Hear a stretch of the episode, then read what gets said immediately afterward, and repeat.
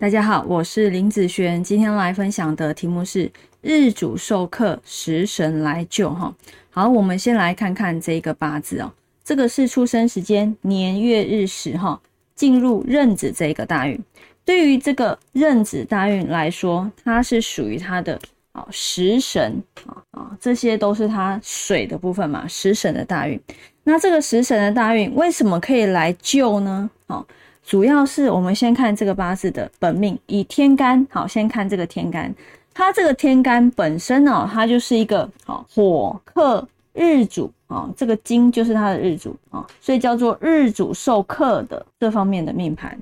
那一旦走到壬子的时候呢，这个壬呢发生了一个叫做丁壬合，所以呢，虽然还是有一个火来克这个日主，但是你想想看上面的部分。两个火克的这个日主，下面走这个刃，变成了一个火再来克日主，好，也等于是说两个人在揍你，变成一个人揍你，